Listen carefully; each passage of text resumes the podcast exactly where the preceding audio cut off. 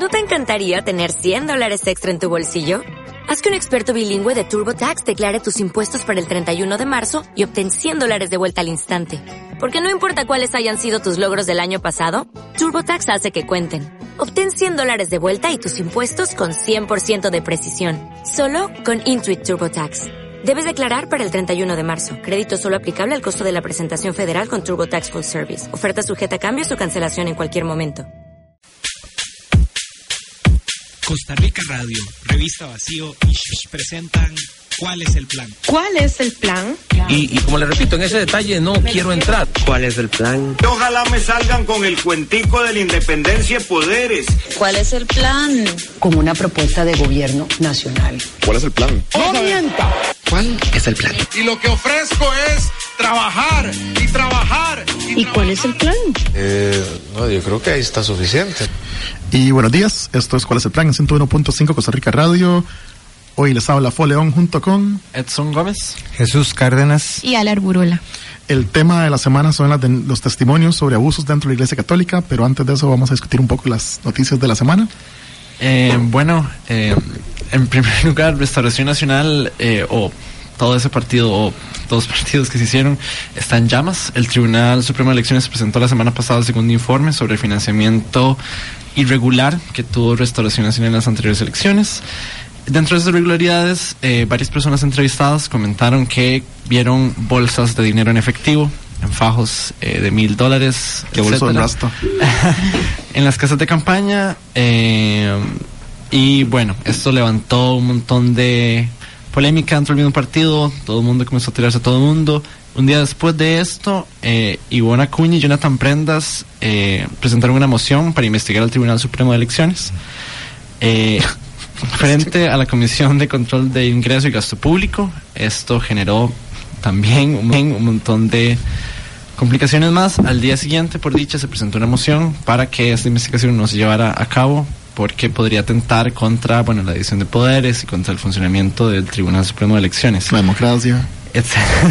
entre otras cosas, entre otras cosas. Eh, y además, eh, básicamente se, se, se habla sobre la supuesta estructura paralela que tuvo Restauración Nacional, pero el comunicador, esta estructura paralela fue denunciada por Carlos Avendaño. Sin embargo, el comunicador Luis Alonso Naranjo, que es de las personas que se han visto afectadas por el mal, mal manejo de los fondos de Restauración Nacional, eh, Luis Alonso Naranjo, dijo que nada se hacía sin la aprobación de Carlos Avendaño. Entonces, bueno, en ese partido o en esa o en ese grupo de, de personas, eh, nadie se está haciendo responsable, todo el mundo está tirando a todo el mundo y solo quedan mal todos, básicamente. Un poco como de, de, herramientas para desarmar esto. Una estructura paralela es, digamos, toda la plata que entra a un partido político para unas elecciones debería pasar a través de la, de la caja del partido, por decirlo así. Toda la plata que se recibe debería estar como debidamente facturada y todos los gastos que tiene el partido debería estar también debidamente facturados y eventualmente si hay deuda política, etcétera, eso se arregla por ahí. Una estructura paralela es cuando entra plata al partido que no se está reportando al Tribunal de Elecciones y que se gasta en diferentes tipos de eh, actividades, promoción, etcétera, y que tampoco se reporta dentro, eh, de, no está dentro de los reportes al, al, Tribunal de Elecciones. Esto es ilegal. Nada más para que entiendan cuál es el problema. Eh, estas acusaciones lo que hacen es reforzar un poco lo que se ha hablado desde hace, pucha, hace ya casi ya casi un año. Sí. Eh, sobre que en el caso de las elecciones pasadas, en restauración existió una estructura paralela que estuvo recibiendo plata de forma informal y gastándola en un montón de cosas. Eh, hemos tenido eh, una serie de acusaciones entre pues Carlos Avendaño, que es como el dueño de Restauración Nacional, y versus eh, Fabricio, que es el líder de Nueva República, que es además el partido con que se alinean muchos de los diputados que están uh -huh. en, el, en la Asamblea. Y lo interesante ha sido estar como viendo la balacera desde afuera, ¿verdad? Porque además eh, hay una serie de personas que no se les ha pagado uh -huh. eh, por sus servicios eh, y que están reclamando que, pues, que se, se, habían, se habían contratado de forma legítima. Uh -huh. Lo increíble es como, como que este, estos madres no tienen, o sea, esto no es un partido tan viejo, ¿verdad? es relativamente nuevo y estamos viendo esta situación y es un toque como, como asombroso me parece. Y después esta investigación que hicieron contra el Tribunal de Elecciones digo, yo estoy todo bien con que alguna vez investigue el Tribunal de Elecciones, pero este contexto no me parece que sea el contexto adecuado. No, y, y la justificante de la investigación tam, también era absurda, digamos, era, eh, algunos decían que era el tema de la eliminación del género de las cédulas incluso, y que por eso habían votado la moción, ¿verdad? O sea, a, a nivel ridículo incluso. Uh -huh. Sí, y eso, eso, digamos, de la moción, me, me llamó mucho la atención, pues, que, que fuera Villalta el que se animara como a derribarla y que, en, que el momento en que el malo hace siete diputados más decían sí, sí, sí, sí, sí. Uh -huh. Claro, tenía, tenía bastante apoyo. Sí, pero me hizo gracia que nadie más se comiera la bronca como decir, man, ¿qué tal si no? En, en realidad, en realidad sí. Paola Vega, digamos, en, uh -huh. la, en, la, en la primera votación ella Cierto, votó en contra. cierto. Y después ella también promovió una moción, era casi la misma que la que promovía Villalta con otra diputada que ahorita no preciso el nombre, pero sí fue como que sí le hacía, digamos, Paola, yo sé que sí me acuerdo que estaba haciendo ahí como el impulsito de, de tener esa sí, yo me acuerdo esta de, perdón. investigación.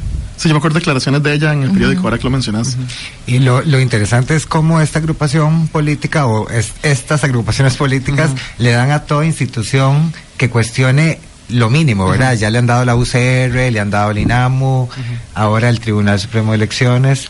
Es como realmente, o sea, no han entendido cómo funciona un Estado de, de, Derecho. Claro, y además refleja como una cuestión bastante populista, digamos, Total. es decir, un ataque a las instituciones.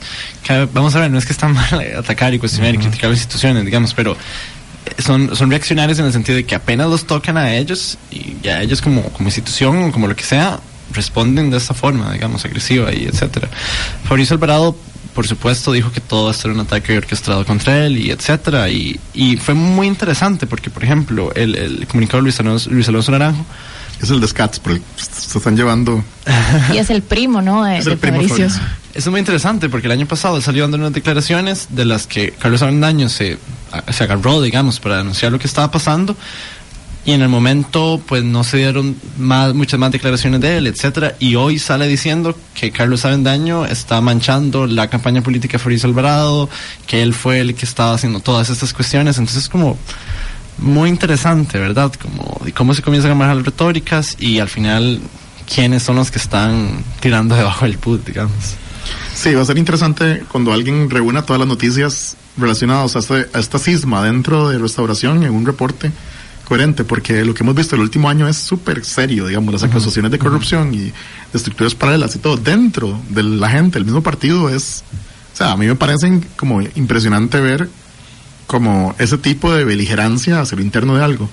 Usualmente eh, los partidos más maduros tienden a lavar la ropa en la casa, donde nadie los ve. Uh -huh. Pero ver este pleito como abiertamente, como en la calle, para mí es algo totalmente nuevo, digamos. Uh -huh. Yo creo que además tiene que ver con que no es un partido político tradicional en el sentido de su estructura, digamos.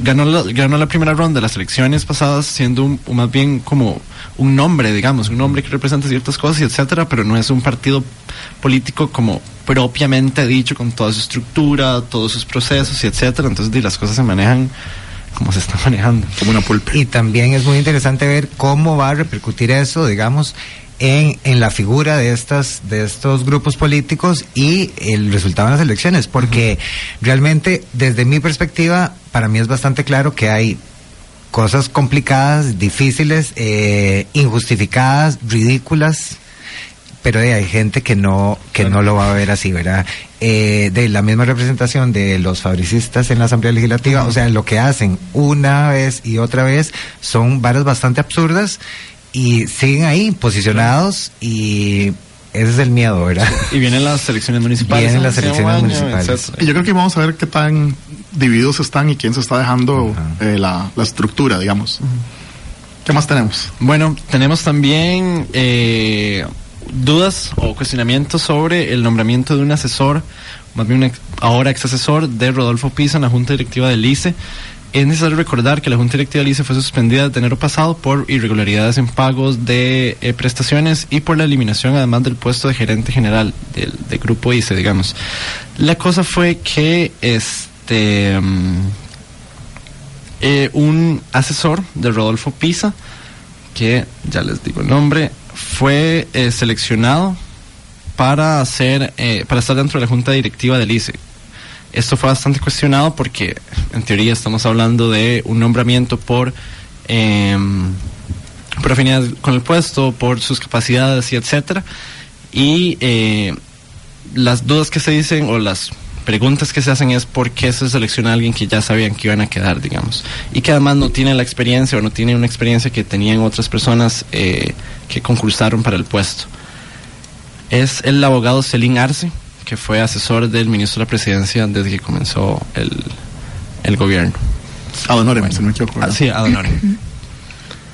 Sí, me hace gracia también dentro de estos eh, el, el, pleito que tienen siempre con que. O sea, el PAC había hablado de esto, y eso lo mencionan en la nota, eh, sobre que como los concursos públicos eh, tienen que tener antecedentes y que tienen que ser claros y que tienen que ser transparentes y la vara está del mérito.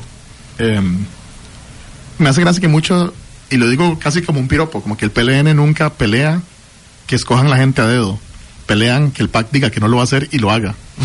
es como, ahí nosotros lo hacemos, nosotros lo hacemos, pero pagamos la, la puya, ¿verdad? Nosotros pagamos con el precio político hacerlo, pero ustedes dicen que no lo hacen y vean el desmadre que se tienen ahí. Y también el contexto me hace gracia porque una vez más el PUS que está diciendo, ma, al Chile nosotros no somos co-gobierno. O sea, porfa, no nos metan en este barco, tenemos a, a, la mitad de los ministerios, pero, pero ma, esto no es bronca nuestra.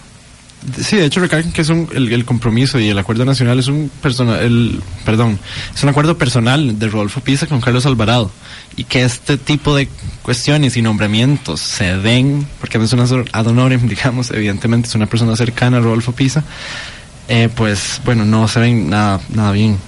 A todo esto, eh, volviendo a la cuestión esta de, del, del noco gobierno, de, de si, si el PUSC no le pone los votos al PAC, ¿verdad? Y más bien pasan desmarcándose y pasan como haciendo control político.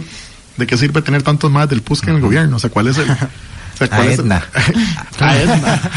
Por ejemplo. O sea, ¿cuál es el... O sea, ¿qué es lo que recibe el PAC a cambio de tener estos más ahí chupando sangre? Lo digo porque en realidad me gustaría entender, me encantaría entender cuál es la mecánica. Pero es que a mí me gustaría entender muchas cosas del PAC.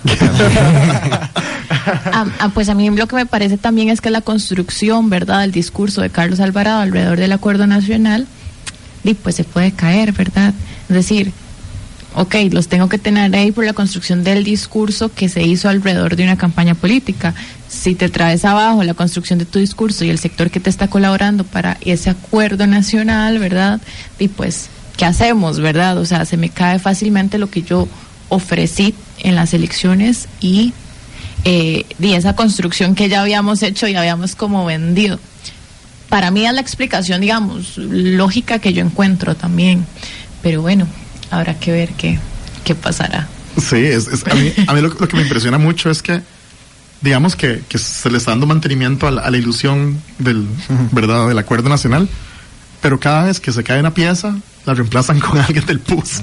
o sea, cada vez que, sí. digamos, cambien de canciller, metan este man ahí y no se queda como en serio. Y bueno, y también ha habido como unas dinámicas ahí de, de un poco infantil, ¿verdad? Que es como si esto pasa, me, me salgo del gobierno, digamos. Entonces, ¿verdad? Si, fue, si firman la, la norma, yo, yo, Ajá. no es, no es mío. Está, y ¿Es, ¿Es realmente un gobierno de coalición o no? O sea, es una está integrado, realmente están ahí posando uh -huh. y viendo a ver sus intereses. También habrá que ver que, bueno, el PAC, o sea, este es su segundo gobierno, ¿verdad? Entonces la construcción de liderazgos y de figuras en distintas áreas, y pues le puedes cobrar, digamos, por ahí, tener claro. que nombrar a otras personas de, que no tienen la eh, el color político, ¿verdad? Pero uh -huh. tienen la experiencia o tienen el conocimiento para estar ahí y que el PAC no ha logrado crear esos cuadros políticos para estar en esos puestos. Uh -huh. Sí, a mí también, bueno, el PAC tiene más gente como en exilio que en militancia en ese instante, ¿verdad? Es rarísimo. Uh -huh. Porque yo conozco más gente del PAC que está como vedada y gente con historial y colmillo y todo que la gente que está participando en el gobierno. Pero bueno, ¿qué más tenés ahí? Eh, bueno, también tenemos, eh, bueno, el impuesto a cooperativas que se discutió mucho en sobre el plan fiscal, digamos, si se iban a, a grabar las cooperativas y etcétera. El proyecto fue rechazado por la mayoría de los diputados de la Comisión de Asuntos Económicos del Congreso, pero una minoría hizo eh, se apartaron, digamos, de, del rechazo y hicieron eh, y dejaron con vida la iniciativa. Estos diputados fueron Pedro Muñoz y Pablo Heriberto Barca del PUS y Paola Vega del PAC. Básicamente el, texto propone cobrar un impuesto de dos tramos a los excedentes de las cooperativas, uno del 10% sobre un exceso de 250 millones y otro sobre un 20% sobre el exceso de 750 millones. Eh, los diputados en general dijeron que eh, esto puede ser inconstitucional y sería una doble imposición para los asociados de las cooperativas que ya pagan un 5% de sus ingresos eh, al gobierno, digamos. Pero eh, bueno, eh, cuando se dio la discusión del plan fiscal, muchísimos diputados dijeron vamos a hacer un impuesto, vamos a cobrarles al- a, las cooperativas un impuesto, firmaron una iniciativa, etcétera, y ahora están echando como para atrás. Eh, y está nada de que esto quede así, digamos, está nada de que se rechace y, además hay que comenzar de nuevo a hablar del lobby de las cooperativas, de cómo se está manejando esto dentro de la Asamblea Legislativa, porque es bastante peligroso. A mí me hace mucha gracia cómo se, se prometió, ¿verdad? Que se iba a entrar ese tema cuando se discutió el, el cambio al IVA y el plan fiscal. Y era como, no, no, pero después de las cooperativas, de fijo lo vamos a arreglar. Y aparece este tema y hasta la última hora fue que de repente el PUSC y el PAC decidieron alejarse de la posición. Pero es- está muy claro, ¿verdad? La cancha está muy bien marcada y queda bastante transparente que no hay ningún interés en que esta vara se, se aplique y, y que hay gente que va a beneficiarse directamente y cuánto poder tienen y cuánta palanca tienen en ese momento. Sí, lo más probable es que, es que no pase, lo más probable es que se rechace y no se le cobre los impuestos a las cooperativas. Ya sabe, gente, hagan cooperativas. Esa es la forma de proteger su capital en ese instante. Bueno, ya vamos a ir conversando, vamos a irnos a la primera pausa del programa y ya regresamos. Ya regresamos con ¿Cuál es el plan? ¡Comienza! 101.5 Costa Rica Radio. Estamos de vuelta con ¿Cuál es el plan? Por Costa Rica Radio. Estamos acá de vuelta, esto es 101.5 Costa Rica Radio, esto es cuál es el plan, el tema del día es los testimonios sobre abusos dentro de la Iglesia Católica contra menores. Yo soy Foleón, estamos acompañados de Edson Gómez. Jesús Cárdenas. Y Ale Arburula. Y tenés la bomba ahí, ¿verdad? Sí, continuamos con eh, más de las noticias. Un comité de la ONU llamado Subcomité para la Prevención de la Tortura eh, estuvo en- durante las últimas semanas haciendo visitas a las cárceles del país y bueno, ve con bastante preocupación el hacinamiento carcelario que hay en Costa Rica. Básicamente dijeron, consideramos importante resaltar que las políticas públicas encaminadas a, reducir el hacinamiento no deben concentrarse en la construcción de nuevas cárceles, sino que en nuevas políticas criminales destinadas a reducir el encarcelamiento. Eh, solo para comentar, el hacinamiento llegó al 30% a finales de febrero, de acuerdo con una nueva metodología de medición de que tiene el Ministerio de Justicia, que ahora integra eh, las, los centros juveniles. Sin los centros juveniles, el hacinamiento es de un 37%. Y, eh, y está en aumento, digamos, a pesar de incluso de los esfuerzos del gobierno pasado, eh, que fueron políticas que se llevaron a cabo para, para luchar contra esto. Eh, por ejemplo, la cárcel de Limón tenía una, sobre- una sobrepoblación del 39% y a finales de febrero llegó al 85%. Es exagerado.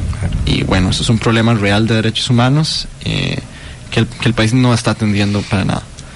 Si el país pareciera no tener ningún interés en la, en la vida de los reos. Eso es bastante claro con la forma en que se trató el tema de las famosas, entre comillas, golondrinas, que es súper frustrante. Pero em, más importante de, de, de cómo se criminaliza o no, ¿verdad? Eh, eh, tiene que ver para mí la forma en que se discute el tema, digamos, la atención que recibe el tema, como que una idea como súper alejada de casi que de clase, me atrevería a decir, Claro, ¿verdad? que es como, como mae, si usted está en la cárcel es por algo. Y si está en la cárcel no tiene derecho a nada. Esa es un poco como la mentalidad.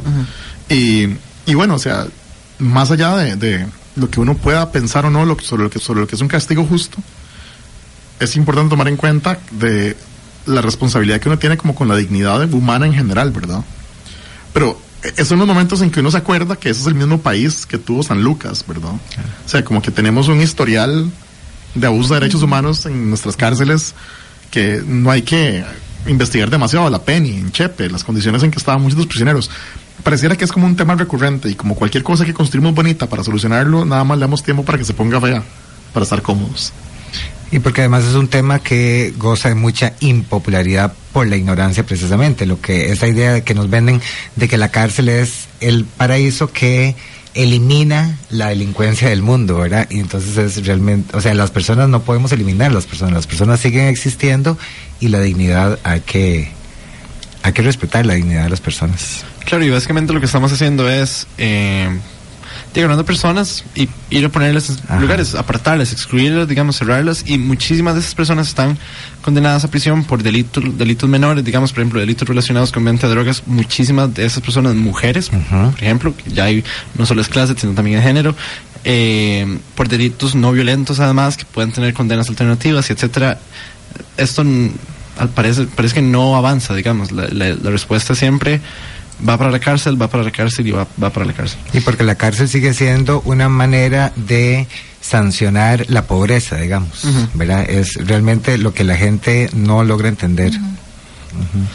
Y bueno, eh, más cosas que se dieron esta semana recientemente. Hace O sea, me parece Sí. eh, importante que hablemos de la nueva canasta básica.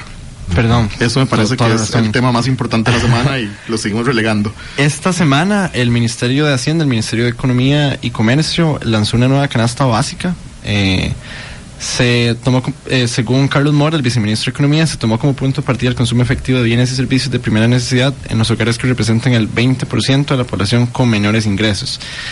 Eh, y se dice que los productos incluidos los consume el 36.6% de los hogares más pobres de nuestro país y solo un 11.5% de los que más tienen. Habiendo dicho eso, eh, muchos productos eh, que parecen pues eh, de necesidad básica se excluyeron de la canasta básica.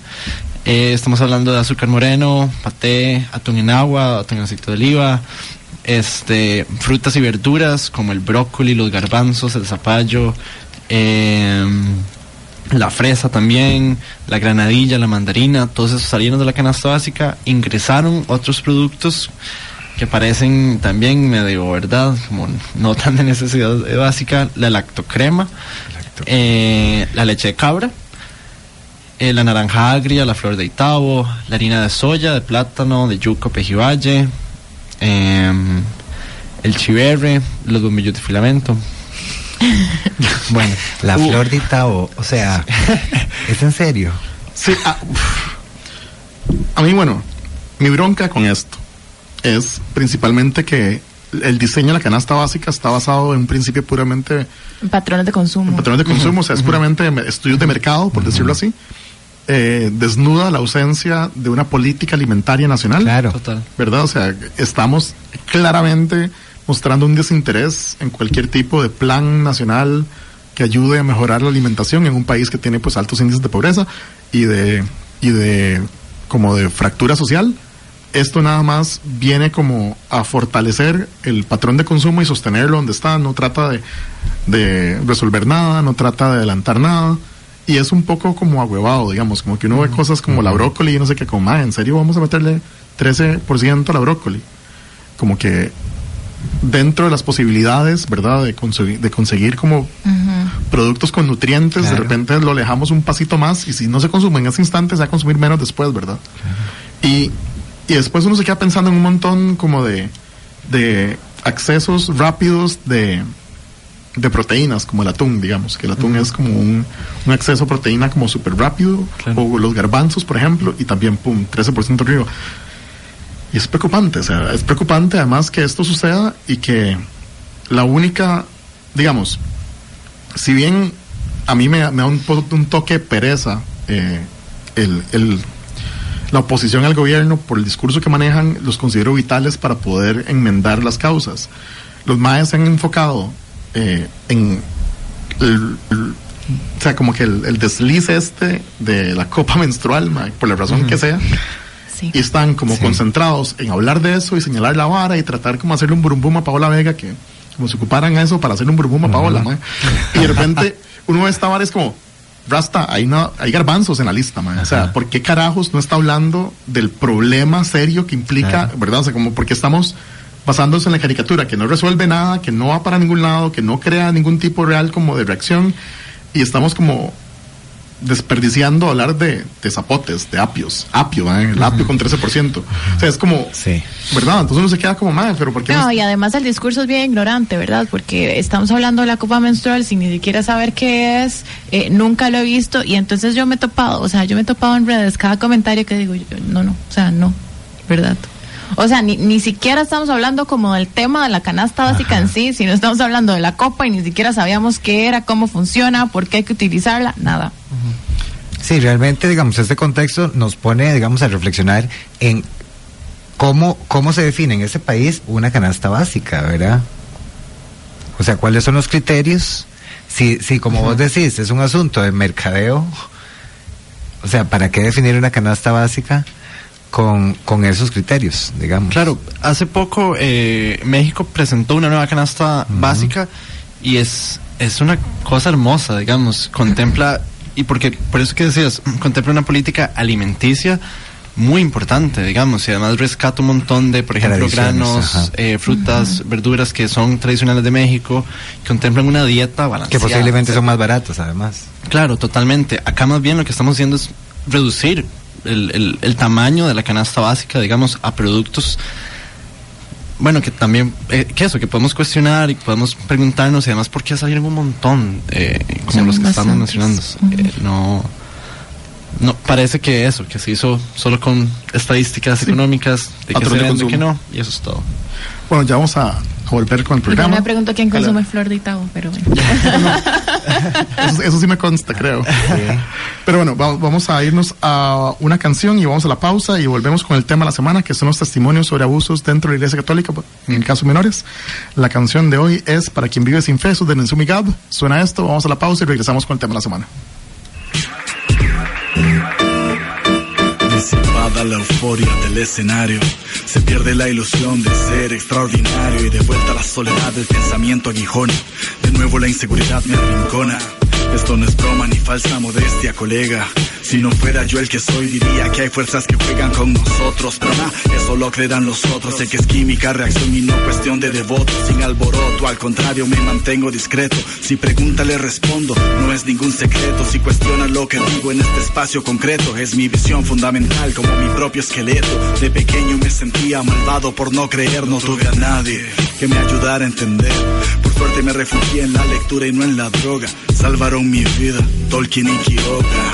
Una más para quien vive sin fe, para quien hacer el bien no es cuestión de temer, ni de ganar ni de perder, pues comprendemos que podemos dejar mucho, pero nada llevaremos. Una más para quien vive sin fe, para quien hacer el bien no es cuestión de temer, ni de ganar ni de perder, pues comprendemos que podemos dejar mucho, pero nada llevaremos. Si nos dejan, les dejamos en paz. Si nos joden podemos joderles más. Conocemos sus textos, también el contexto en el que fueron escritos. Y no es válido pretexto, el dedo de en medio para la gente promedio que le juzgue por no dejarse controlar por el miedo. Al carajo la culpa, aprendemos del error. Consciente de mí mismo por un mundo mejor. Los dioses son creados a imagen y semejanza de cada sociedad y por eso hay en abundancia. Siguen las guerras por cuál es el verdadero y la fe todavía sirve para amasar dinero. No queremos ni podemos formar parte de su circo. Vemos el mundo desde un marco distinto. Cada persona vale por sus acciones y no por amuletos, ritos, cantos ni oraciones. Una más para quien vive sin fe, para quien hacer el bien. No es cuestión de temer, ni de ganar ni de perder, pues comprendemos que podemos dejar mucho, pero nada llevaremos. Una más para quien vive para quien hacer el bien. No es cuestión de temer, ni de ganar ni de perder, pues comprendemos que podemos dejar mucho, pero nada llevaremos. El camino es largo y difícil, mi hermanito. Quien dijo que vivir debía ser siempre bonito, lo que logra por sí misma nadie se lo quita. Así que fuerza, fiera, mi hermanita. Después de esta vida no hay nada maravilloso. Cada momento es demasiado valioso. Con su energía usted podría construir algo grandioso. Ey, el obvio es peligroso. Necesario una deidad para asumir la realidad, pero tampoco permitir que nos mate la soledad. Si la depresión ataca, no presuma de valiente. La mente es poderosa, pero eso es diferente. Familia, terapia, amigos, cuente hasta conmigo. En esta canción, por extensión, le doy abrigo. Sé muy bien lo que se siente no encajar, ser el extraño, pero debemos resistir el impulso de hacernos daño. Una más para quien vive sin fe, para quien hacer el bien no es cuestión de temer, ni de ganar ni de perder, pues comprendemos que podemos dejar mucho, pero nada llevaremos. Una más para quien vive sin fe, para quien hacer el bien no es cuestión de temer, ni de ganar ni de perder, pues comprendemos que podemos dejar mucho, pero nada llevaremos. Ya regresamos con ¿Cuál es el plan? ¡Comienza! 101.5 Costa Rica Radio. Estamos de vuelta con ¿Cuál es el plan? Por Costa Rica Radio. Y esto es 101.5 Costa Rica Radio. ¿Cuál es el plan? Le habla Fue León junto con Edson, Jesús y Ali. Y el tema de la semana es los testimonios sobre abusos dentro de la Iglesia Católica en el caso de menores. Eh, este tema pues se las trae. Eh, no voy a hacer un resumen como solamente hago, voy a hacer nada más como un, como un barniz. En el último año, eh, las consecuencias por las situaciones de abuso en, dentro de la Iglesia Católica con menores ha llegado a un punto, pues yo creo que es como masa crítica desde, digamos, en Estados Unidos que encontraron 300 curas acusados de pedofilia en una investigación y más de mil víctimas, eso fue en agosto de, del 2018. Em, el caso del Papa Francisco reuniéndose con ocho víctimas irlandesas, eso fue en agosto también. En septiembre teníamos una condena de 16 años un sacerdote guatemalteco por abuso sexual a menor. Teníamos el caso del Papa aceptando la renuncia de un cardenal en Estados Unidos, Donald World, que fue como los intocables durante mucho tiempo. Después, eh, la situación en Chile, que realmente es excesivamente impresionante, ¿verdad? Cómo se está puesto allá. Eh, ok. Toda esa situación, esa serie de casos que se han ido destapando, pues no son un caso aislado, eso se ha venido hablando desde hace mucho tiempo. Eh, este Papa, cuando entró, eh, una de las primeras cosas que hizo fue eh, tratar de cambiar la forma en que la iglesia reaccionaba a ese tipo de acusaciones. Eh, claramente su, su solicitud o su, o su argumento no, no prosperó entonces por eso se convocó a una cumbre contra la pedofilia en el Vaticano que se realizó este año. Es increíble incluso el estar como pronunciando esas Claro, palabras en ese casi. orden, ¿verdad? Entonces un poco como, como importante. Paralelo a esa situación que estaba pasando en la iglesia, en Costa Rica teníamos eh, el año pasado una denuncia realizada por tres hombres adultos contra un cura, bueno, un sacerdote llamado Mauricio Víquez, eh, claretia- claretiano, por cierto. Eh, esto, esto se da en un momento en que Costa Rica siempre se ha considerado por mucha gente dentro de la feligresía como que estaba inmune a esas situaciones que pasaban en otros países, ¿verdad? Eh, entonces, em, dentro de este concepto de excepcionalidad costarricense que siempre nos ha afectado, estaba la idea de que aparentemente también estábamos libres de tener situaciones de, de abusos contra menores de parte del clero. Eh, lo que pasó el año pasado, pues eh, no se pudo investigar por vía judicial porque ya, ya habían vencido, ¿verdad? Esto, esto es un tema que va a ser importante y va a ser recurrente cuando hablemos sobre este tema, tema entonces eh, póngale el ojo encima. En Estados Unidos ha pasado que eh, la Iglesia Católica ha luchado mucho en contra de quitarle los límites, ¿verdad? Eh, ¿Cómo se A la llama? ca- caducidad. A la La caducidad, prescripción. a la prescripción de los crímenes Ajá. de índole de abuso sexual contra menores. La cuestión, y eso es algo que yo creo que deberíamos hablarlo desde el principio para no tener que hablarlo después, es que la recuperación de una persona que ha sido víctima de abuso no es eh, como levantarse del piso después de un accidente. El- los procesos internos que te hacen poder enfrentarlo, aceptarlo e incluso identificarlo como abuso, porque muchas veces eh, esas situaciones pasan en la niñez en contextos que no les queda claro que fue algo incorrecto y que ellos no tuvieron la culpa, ¿verdad? Muchas veces los niños, niños de hasta nueve años, se culpan a sí mismos por el abuso que reciben de parte de alguien en una situación de poder. Sobre todo porque hay una hay un proceso de seducción, por decirlo así, que es importante hablar y importante tomar en cuenta a la hora de hablar de esto, y es que los abusadores tienden a seducir tanto a la víctima como a sus familiares.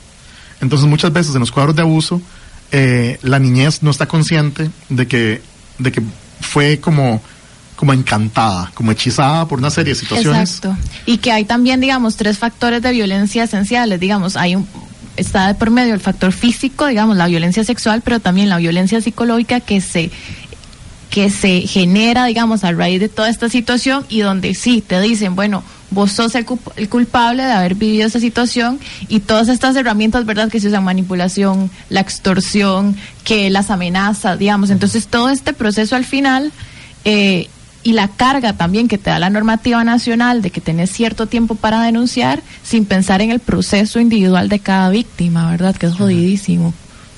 Y esto, pues, según los, los que saben del tema, eh, es mucho más complejo en el caso de varones abusados por todo el estigma Claro, los roles. que conlleva el aceptar que sufriste una situación de abuso. Entonces, debido a esto, en muchos de los casos donde la gente logra como despertarse y decir, uff, esto que yo viví fue abuso, no siempre pasa en el margen de tiempo. Entonces, nada más para que tomen eso en cuenta a la hora de hablar esto, porque si, si ya desde ahora están diciendo, ¿por qué no dijeron nada antes? Sí, también tener ahí en cuenta que son 10 años, ¿verdad? Así que no es nada. Que de hecho el, el, gobierno presentó en sesiones extraordinarias un proyecto de ley para ampliar el, el plazo de prescripción sí. de 10 a 25 años. Ese es el proyecto del diputado Enrique, Enrique uh -huh. Sánchez, que lo denominan derecho al tiempo, uh -huh. ¿verdad? Para para mover ese ese plazo a 25 y años. ya metiéndonos un poco más con el tema específicamente, eh, tomando todo lo que acabas de, de, de, decir, lo del poder y demás, pero cuando este representante de poder es el representante de Dios uh -huh. en la tierra, o sea, es que estamos hablando de una culpa exponencial aquí, ¿verdad? O sea, es como realmente es Dios, el representante de Dios el que está abusando de, de, de niños. Entonces, aquí hay un tema, digamos, bien profundo, o sea, porque es esta gente que usa esa investidura de espiritualidad, de fe, para manipular y llegar a, a sus fines, o sea, de, de, violación, de violación sexual, lo que decías sí, vos. Y es que justo así siempre se dan los, los casos de violación, de abuso, con el tema de ejercer poder sobre otra persona claro, y lo que vos decís, digamos, no solamente la, el ejercer poder por ser el representante, digamos, o sea, ¿cuál es, es esa posición, digamos, que uno como víctima podría asumir si el representante de Dios en la tierra es quien está ejerciendo ese poder y me está diciendo que lo que está haciendo está bien? Uh -huh. Y también hay un tema como de fe de por medio, ¿verdad? Claro. Que las personas que generalmente que han sufrido de abusos también han estado involucradas dentro de la estructura, digamos, eh, de la iglesia y es a partir de ahí que se generan estas situaciones complejas, ¿verdad? Porque de repente alguna persona que no estamos, que no somos religiosas, creyentes, uh -huh. nos pueden decir es como de no, ¿verdad? Pero cuando vos ya crees en algo y tenés, digamos, puestas tus creencias y tus valores en una estructura, es mucho más complejo asimilar lo que estás viviendo. Claro. Y mucho más también cuando la familia tiene como eh, ese papel también como dentro de la iglesia. Por ejemplo, un, un, señor que hace poco denunció a un padre en la iglesia, dijo que lo había hecho hasta ahora por varias razones. Eh, en primer lugar, que eh, su familia se lo impedía muchísimo. Su papá le decía que, que eso no había pasado, que Mm, etcétera. Porque además social. él era un hombre de 17 años, que ya a los 17 no es un niño, es un hombre, digamos. Eh, y además porque la mamá era muy religiosa él esperó hasta que la mamá se muriera mm. para comenzar con los procesos de denuncia. Eso es muy, eh, muy pesado, digamos. Es decir, llevas toda, toda tu vida con una carga así de fuerte y no puedes hacerlo porque tu familia no te, te, está rechazando, digamos, está rechazando lo que pasó, está rechazando lo que viviste, digamos, y no te va a apoyar eh, si quieres. Justo denunciar. hoy en la mañana estaba leyendo una nota acá que decía que una familia que denunció a un pastor en Cartago sufre insultos y amenazas por la denuncia, uh -huh. ¿verdad? O sea, uh -huh en este caso no era un cura, digamos, era un pastor, ¿verdad? En el evangélico, pero ya está como toda esa carga, ¿verdad? De cómo tu representante religioso, eh, pues tiene todo un poderío y tiene una investidura y una legitimidad uh -huh, frente claro. a una comunidad muy grande. Claro, y eso lo hablamos un poco la semana pasada. La pedofilia como tal está muy rechazada por la sociedad, es decir, si nosotros decimos ¿qué le haría usted a una persona que abusó de un niño, una persona común y corriente? Las personas reaccionan de forma muy negativa. La cárcel es lo mejor que le podría pasar a esa persona, digamos. Pero cuando hablamos de padres, cuando hablamos de sacerdotes, es la reacción contraria. Hay una defensa total y un rechazo total a las víctimas. Los padres son seres humanos y cometen errores y los pecados los cometemos todos y etcétera. Y es impresionante cómo cambia el discurso. Y generalmente cambia cuando hablamos de abusos eh, sexuales o violencia sexual en general, digamos. Uh -huh. Generalmente ahí la carga siempre se invierte, ¿verdad? Uh -huh. eh, sobre todo cuando, digamos, cuando son menores sí hay como una mayor vehemencia, uh -huh. pero si no son menores también estamos hablando siempre como de la defensa de eh, la presunta persona agresora y la carga de la prueba, ¿verdad? Del el principio de inocencia y eh, rechazar completamente también, ¿verdad?, el relato de la persona víctima. Uh -huh. También una cuestión que tiene que ver con la familiaridad, que yo creo que es importante destacarlo. Generalmente vos defendés instintivamente a la persona con quien vos has familiarizado, uh -huh. si no dado señales anteriores a ser problemática. Entonces, muchas de las ventajas que tienen los curas es que usualmente son personas públicas. Exacto. Entonces cuesta mucho como perdón, condenar a alguien que vos conoces y que ves todas las semanas. Uh -huh. Y, y, porque tiene un, toda la legitimidad. Y es una persona pues, pública que se posiciona frente a la comunidad y dice Dios es amor, uh -huh. eh, el, la vi, ¿verdad? el cielo, todo. O sea, habla de, de valores, habla de respeto, habla de amor, pero en la práctica es, es otro nivel. Sí, también, digamos, a mí me, me llamó mucho la atención que esto haya coincidido, afortunadamente, para mí, con el documental sobre los, abus- los testimonios de abuso contra Michael Jackson. Porque es una situación muy similar a nivel de la estructura de poder, ¿verdad? Y muy similar dentro de los méritos ap- culturales aparentes de una persona dentro de un sistema. Entonces, para mí es muy ilustrativo, de una forma laica, ¿verdad? De Ujú. cuáles son los Claro. elementos emocionales que están involucrados, ¿verdad?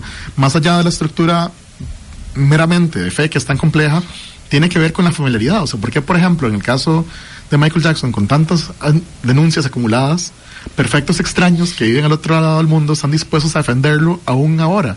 Y tiene que ver con la familiaridad que sienten hacia su persona y dicen, no, pero yo lo conozco, él jamás haría eso, entonces yo lo conozco. We are the world. Exacto. Entonces, es muy similar y cuando de repente en una comunidad vos decís como, este líder de comunidad que ha sido tan generoso o tan atento o que me atajó en un momento de crisis, pues resulta que también pues tiene esas actitudes claramente deplorables criminales y se arma un enredo. O sea, a la gente le cuesta mucho tener que asumirse que está equivocado. Y también creo que lo que lo que decías con respecto a esta ese intento de justificación, ¿verdad? Eh, bueno, creo, creo que es un poco lo que la Iglesia Católica nos receta, ¿verdad? Hay procesos de violencia sistemática constante en todas direcciones, pero están muy bien justificadas y la gente está dispuesta a a reafirmar esa violencia y justificarla, ¿verdad? Entonces, cuando esa violencia discursiva, digamos, se presenta ya en, en actos eh, físicos, digamos, en este caso, no cuesta mucho, no cuesta mucho trasladar esa justificación y decir, bueno, esta violencia existe y está bien, porque son humanos, ahora ya no son representantes de Dios, son, son hombres y bueno, tienen derecho a equivocarse también, y eso es inadmisible. Yo creo que además tiene que ver con... Y eso que decías de sistemático es como muy importante porque no son casos aislados. O sea, no lo son. Si antes pensábamos que era como, no, un padre ya que, que se jaló una torre. No lo es. Y no, no solo es sistemática la criminalidad, digamos, el- con, con la que se hace, digamos, la, la cantidad de veces que se hace a nivel mundial, sino sistemática la forma en la que se encubre, la forma en la que la iglesia cubre lo que ha pasado, se han destruido materiales, ya lo admitieron, eh, y esto es Y es justo por esa invisibilización que las personas tienden a pensar que son casos aislados, ¿verdad? Y que entonces sale el discurso de defensa de, bueno, es que eh, ya no ya no es el representante, ¿verdad?, de Dios en la tierra, sino que es una persona que se puede equivocar y todo esto que hemos venido diciendo. Bueno, vamos a ir conversando, vamos a irnos a la última pausa y ya regresamos. Regresamos con ¿Cuál es el plan? ¡Orienta! 101.5 Costa Rica Radio.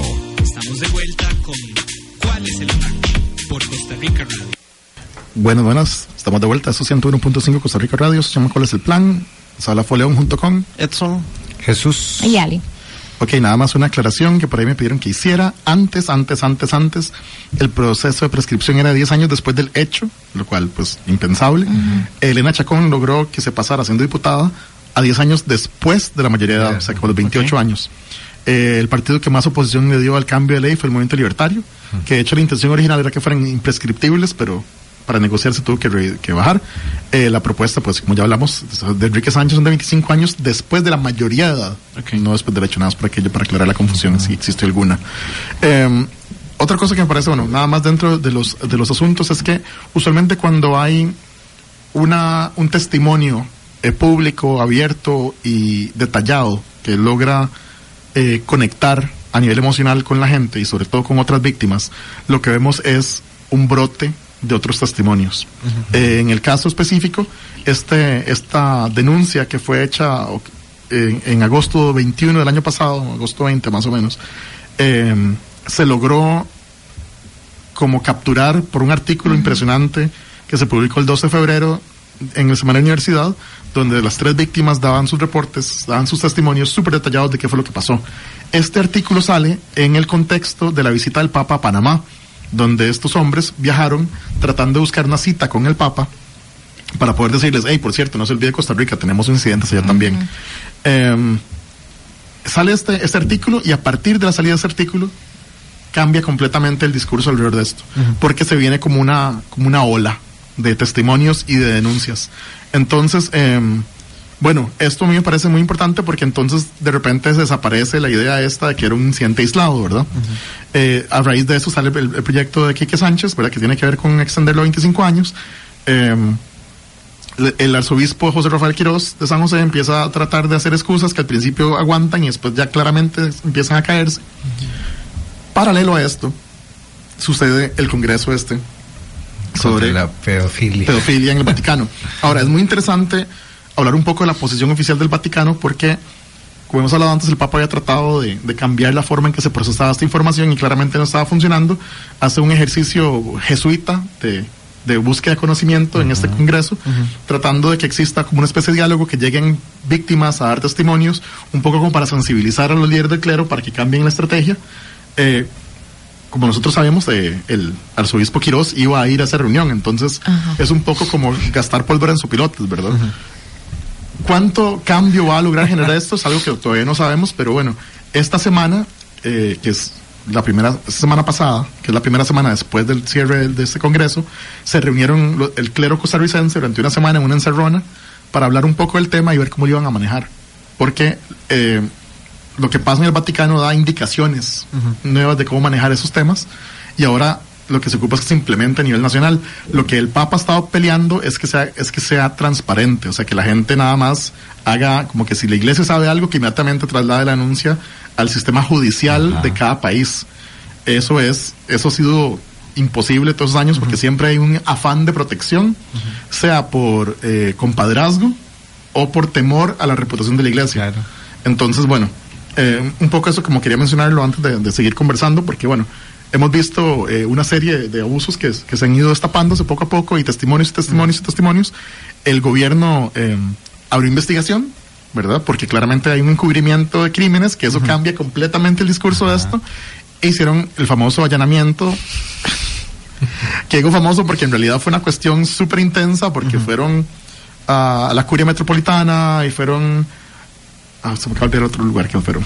Pero bueno revisaron todos los papeles. Habían papeles que estaban guardados bajo sello verdad en gavetas y en cuartos cerrados. Y la iglesia pues dijo que es que eso es un abuso yo no sé yo no sé qué. Me pareció muy curioso también la reacción de la iglesia, ¿verdad?, ante el allanamiento y, y la, no sé, como la, la esperanza del trato especial, ¿verdad?, un allanamiento a la iglesia, porque sí, yo estaba viendo imágenes como así fue de desordenado que dejaron, y ella, pues, y unos papeles ahí en Torre, o sea, a mí me parece muy curioso como, cómo pretenden también la- en su construcción de discurso eh, mostrar, digamos, mostrarse como víctimas, ¿verdad?, de un allanamiento no justificado. Creo que eso también tiene que ver, eh, no sé si el otro nombre que se te fue el de- es de la conferencia, conferencia. episcopal. episcopal ese fue. Que nada más quería mencionar que ahí fue, o será, no me acuerdo de la fecha, las asambleas nacionales y generales del PUSC, eh, por aquello, en el, en, Cierto. el, en el auditorio de la conferencia episcopal. Y creo que tiene que ver, bueno, tiene que ver con eso que decías vos, eh, con que es un trato especial. Yo creo que todo esto que ha pasado es un grito al cielo para que Costa Rica se convierta en un estado laico no podemos como sociedad seguir financiando, seguir apoyando una estructura que sistemáticamente hace lo que está haciendo, que encubre crímenes, que además, es que eso es impresionante, y lo hablamos ahora con el derecho canónico. El, el, prófugo Mauricio Víquez eh, había est- estado, tenía nueve denuncias canónicas, nueve denuncias canónicas, y él seguía en el país. Tuvo una penal, la iglesia le dijo, y él se fue del país. Entonces, es decir, las denuncias crónicas, todo bien, sus denuncias dentro de la estructura de la iglesia, etcétera, pero no significa realmente un peligro para las personas dentro de la iglesia porque no va a pasar más, más allá de ahí. O sea, existe, sigue existiendo esa división entre lo divino, digamos, y lo terrenal, por así decirle, pero cuando volvemos a lo terrenal, va jalando.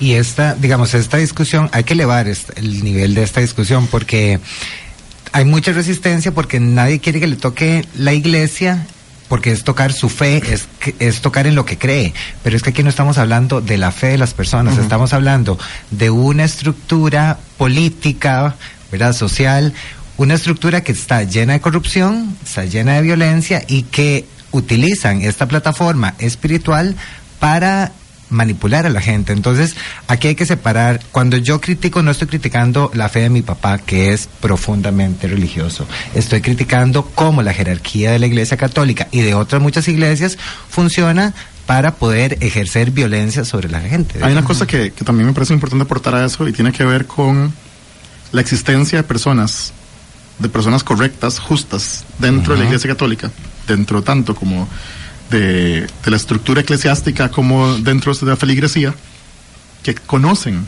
de esos crímenes y esperan eh, un cambio de conducta de parte de sus líderes. Y que muchos que han hablado o que han proporcionado información de forma anónima eh, han estado esperando como un cambio de, de, la misma forma en que uno espera que el gobierno que claro. sigue sea mejor que el gobierno pasado, ¿verdad? Uno no rompe con la democracia. ¿Verdad? Uno nada más espera que venga un cambio. Muchas de estas personas han estado en ese tipo de situaciones un poco como, como presas, ¿verdad? No querer causarle un daño mortal a la institución en la cual, a la cual pertenecen. Pero, eh, digamos, la única forma que se da una ruptura de esto es por la cantidad de, de cuerpos violentados, por decirlo así. Entonces, todos esos testimonios que han ido saliendo a flote han ido creando una presión dentro de ciertos sectores dentro de la iglesia que esperan ver un cambio y que están esperando un poco que regresara esta comitiva del Vaticano para ver si viene el cambio prometido o no, ¿verdad? Y eso es una de las cosas más delicadas porque hay mucha gente con mucha información esperando un cambio. Y si ese cambio no viene, este, esta cantidad de publicaciones que hay probablemente se disparen, digamos, como que más gente hable transparentemente de lo que estaba sucediendo. Ahora, la única forma en que esos cambios se pueden dar es si la gente que tiene testimonios que contar los empieza a contar y es horrible pedirle a alguien que cuente un testimonio de estos. Uh -huh. Entonces es una situación donde uno está como paralizado sí. esperando que algo se, se quiebre, uh -huh. que algo literalmente claro. se quiebre. Y además los testimonios se han dado, eh, es, eh, revisando algunas noticias, eh, en la última década se han presentado 29 denuncias contra padres por, por abuso sexual, todas dentro de la iglesia. Es decir, eh, y eso además es muy interesante porque cada eh, diócesis o arquidiócesis se maneja directamente con el Vaticano. Entonces, es decir, no es como que, por ejemplo, la diócesis de Punta Arenas le brinda cuentas a la de San José para uh -huh. que sea como centralizado, sino que cada una es al Vaticano. Entonces, eh, en amelierra.com que hicieron esta noticia tuvieron que hablar con cada diócesis para ver cuántas denuncias se han presentado en cada lugar para saber más o menos cómo estaba el asunto. 19 de esas denuncias son en San José. Y bueno, si ya con esos datos eh, nos podríamos preocupar cuántas denuncias no se han hecho. Uh -huh. Sí. Que eso es, que, que, siempre es lo que siempre la duda con este tipo de denuncias, digamos, con este tipo de delitos. ¿Cuántos no se reportan? ¿Cuántas historias no conocemos? ¿Cuántas historias no, no sabemos que han pasado? Y el, el, el número que se manejaba, que fue que se hizo muy famoso por la investigación de Boston, es 7%, ¿no? Ese es el número, porque hay como estudios que tienen que ver cuáles son las incidencias de, de uh -huh. casos de, de, de, abusos a menores según los, las profesiones, maestros, y, sí, y pareciera que en el caso de la iglesia católica son 7%. Uh -huh. O sea que un 7% de, de los curas tienen denuncias. Entonces esa vara es súper delicada. La otra cosa que sucede es que también se juntan otro tipo de cosas de lo cual la iglesia no quiere hablar, digamos, uh -huh. porque es muy normal, y esto, o sea, lo digo sin ningún tipo de juicio, hay casos de curas que tienen familia. ¿verdad? Uh -huh. eh, esto no es un abuso menor, ¿verdad? Pero la existencia de curas que han roto o que no han renovado su, su juramento de, de, castidad es un problema de imagen para la iglesia. Uh -huh. Entonces hay una serie de cosas que rompen la imagen, que se, que se amarran a las cosas criminales y que la iglesia nada más lo encubre todo en un solo paquete. Entonces... Sí justo es eso, ¿verdad? Que también estamos frente a una institución que no ha modernizado sus estructuras que fueron creadas en un contexto histórico específico. ¿verdad? Y entonces de repente te encontrás como curas que tienen familia, porque claro, ¿verdad? O sea, esa construcción que se hizo en ese momento histórico ya no puede responder al contexto en el que vivimos ahora. Y yo creo que también es como una resistencia dentro de la misma Iglesia Católica a los cambios, ¿verdad? A los cambios que tiene que ir adoptando y también pues eh, esa resistencia lo que hace es generar también cortinas de humo en posicionarse contra un montón de temas que pues en, en, algún en este momento de repente no tienen sentido. Nosotros decimos pero qué es esto o sea esto ya no es de este tiempo y yo creo también que lo que genera es mayor resistencia de muchísima gente también a la iglesia católica verdad que no, no es como la mejor estrategia. Y que no significa naturalmente que vamos a estar libres de religiones, porque uh -huh. la gente puede renunciar a la Iglesia Católica, pero las formas en las que han sido socializados a nivel espiritual necesitan de otra iglesia y por eso estamos como estamos. También hay una situación que tiene que ver con el hecho de que es una institución de 2000 años, ¿verdad? Ajá. Y que estos y que esas denuncias pueden tener tal vez un campo de que como 40, 30 años. O sea, Sí, dentro sí, del gran plazo sí. de vida es como darle vuelta a un barco muy grande, ¿verdad? Claro. Y probablemente los cambios los veamos dentro de 10, 15, 20 años, pero son esos plazos de tiempo, ¿verdad? De como de un animal muy longevo que se mueve a una velocidad que para uno es súper lenta, pero es porque la velocidad de uno es mucho más breve, ¿verdad? Misteriosos son los tiempos de Dios. Lo cual aplica completamente.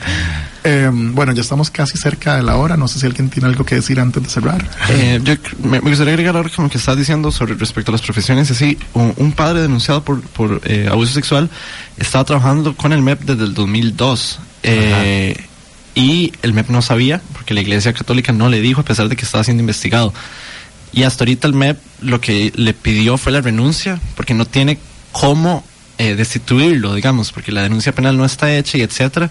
Entonces también eso es, bastante peligroso, porque ya no solo estamos hablando de la Iglesia Católica como, como tal, digamos, como institución, sino que padres que tienen relaciones con un montón de instituciones, con un montón de comunidades y etcétera, que va a, ele- o elevaría, digamos, en todo caso, como vamos las La estadísticas. otra cosa es que van a pedirle la hoja de delincuencia ahora cuando ingresan al, al- al al seminario. De pequeños cambios, pero cambios importantes.